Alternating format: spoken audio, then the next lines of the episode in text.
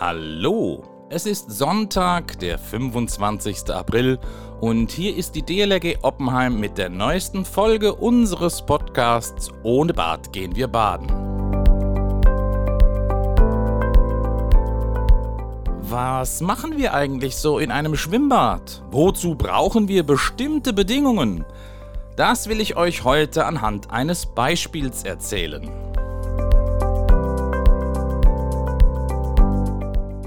Übrigens, unseren Podcast kannst du bei allen gängigen Podcast- und Audioplattformen finden. Wenn du unseren Podcast abonnierst, verpasst du keine Folge mehr. Und wenn dir der Podcast gefällt, ja, dann lass doch gerne eine gute Bewertung beispielsweise auf iTunes da. Das würde uns wirklich sehr helfen. Und wenn du unseren Podcast auf Facebook, Twitter, WhatsApp und so weiter teilst, dann hilft uns auch das.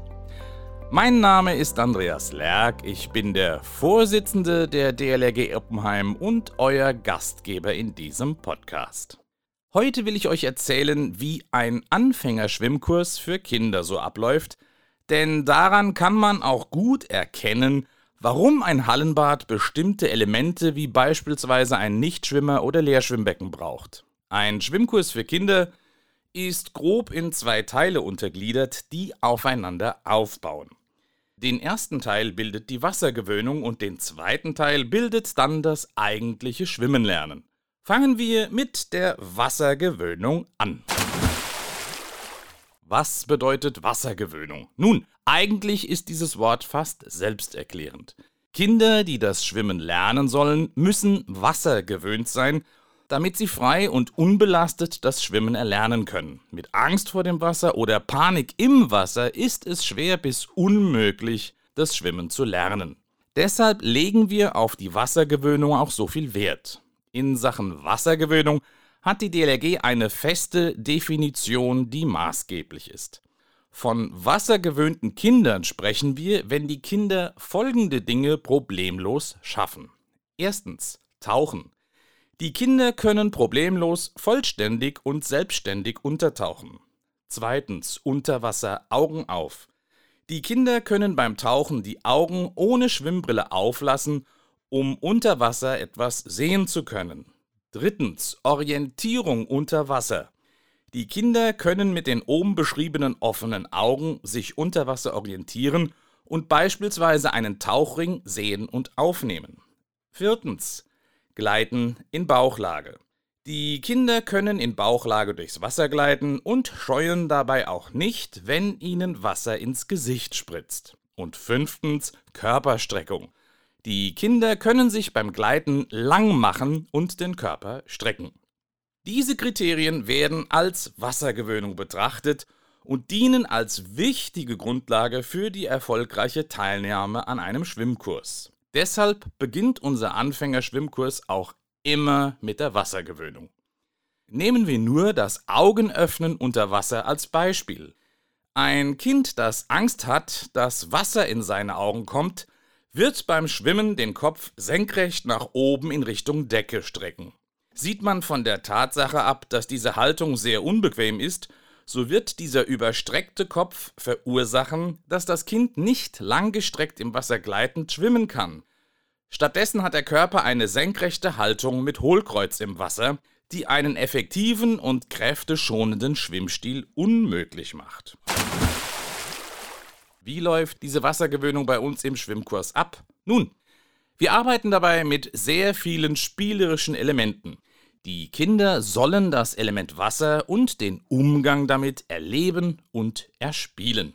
Statt einfach nur Übungen zu machen, verpacken wir das, was wir den Kindern vermitteln wollen, in kleine Geschichten und Abenteuer. Und so haben die Kinder Spaß und lernen ganz nebenbei diese fünf Dinge, von denen ich vorhin gesprochen habe. Ob es das Tauchen und das Öffnen der Augen unter Wasser ist oder das Gleiten in Bauchlage mit gestrecktem Körper im Wasser. Ein wichtiges Element in dieser Ausbildung ist das geeignete Schwimmbecken selbst.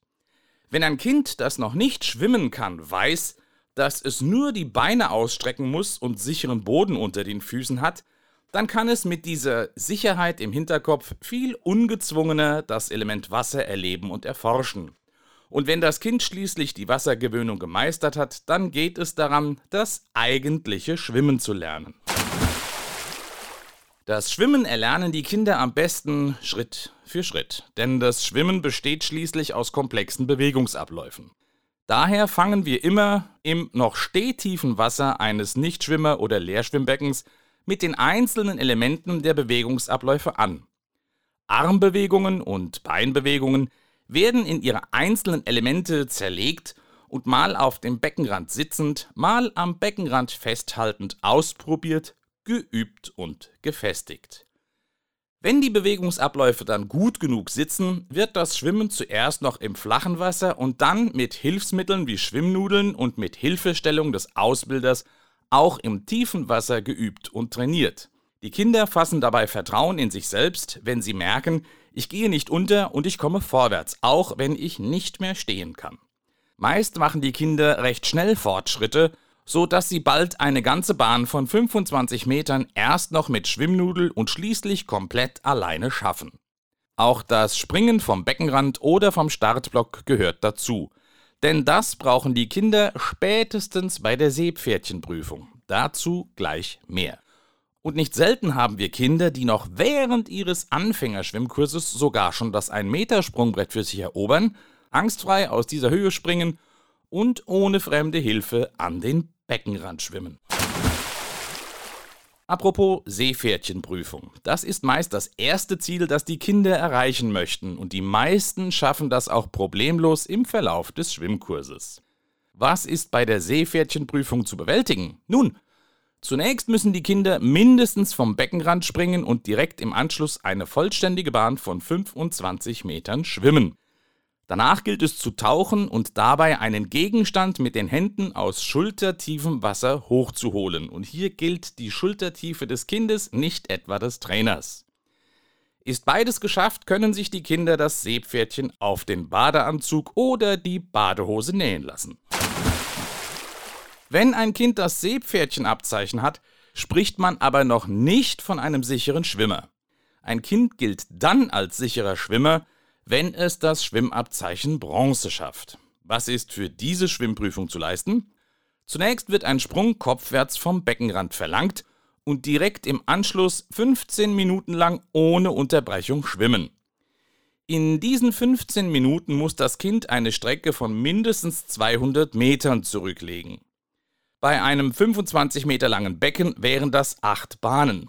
Von diesen 200 Metern müssen 150 Meter in Bauch- oder Rückenlage in einer erkennbaren Schwimmart und weitere 50 Meter in einer anderen Körperlage geschwommen werden.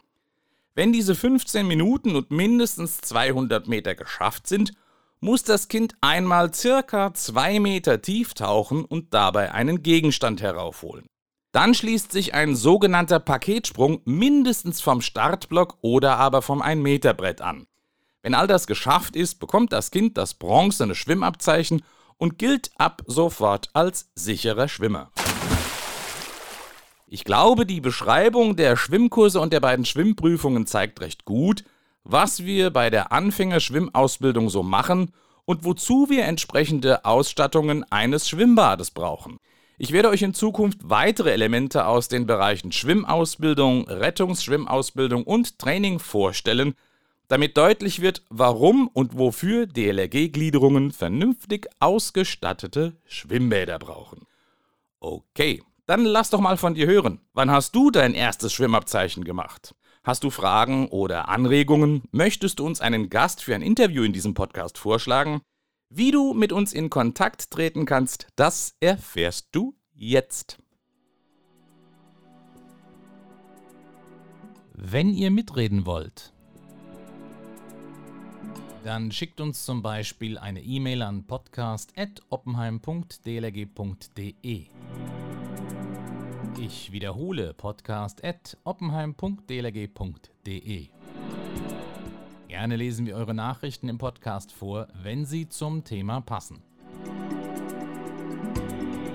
Noch besser ist es natürlich, ihr schickt uns eine Sprachnachricht, die wir dann in unseren Podcast einspielen können.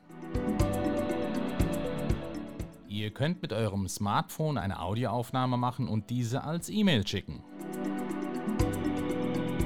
Oder ihr benutzt die Funktion Message auf der Webseite, die zu diesem Podcast gehört. Mit diesem Tool könnt ihr nach einer Registrierung auf der Webseite eine Sprachnachricht aufzeichnen, die wir dann besonders einfach in den Podcast einbauen können. Also, hört nicht nur zu, redet mit.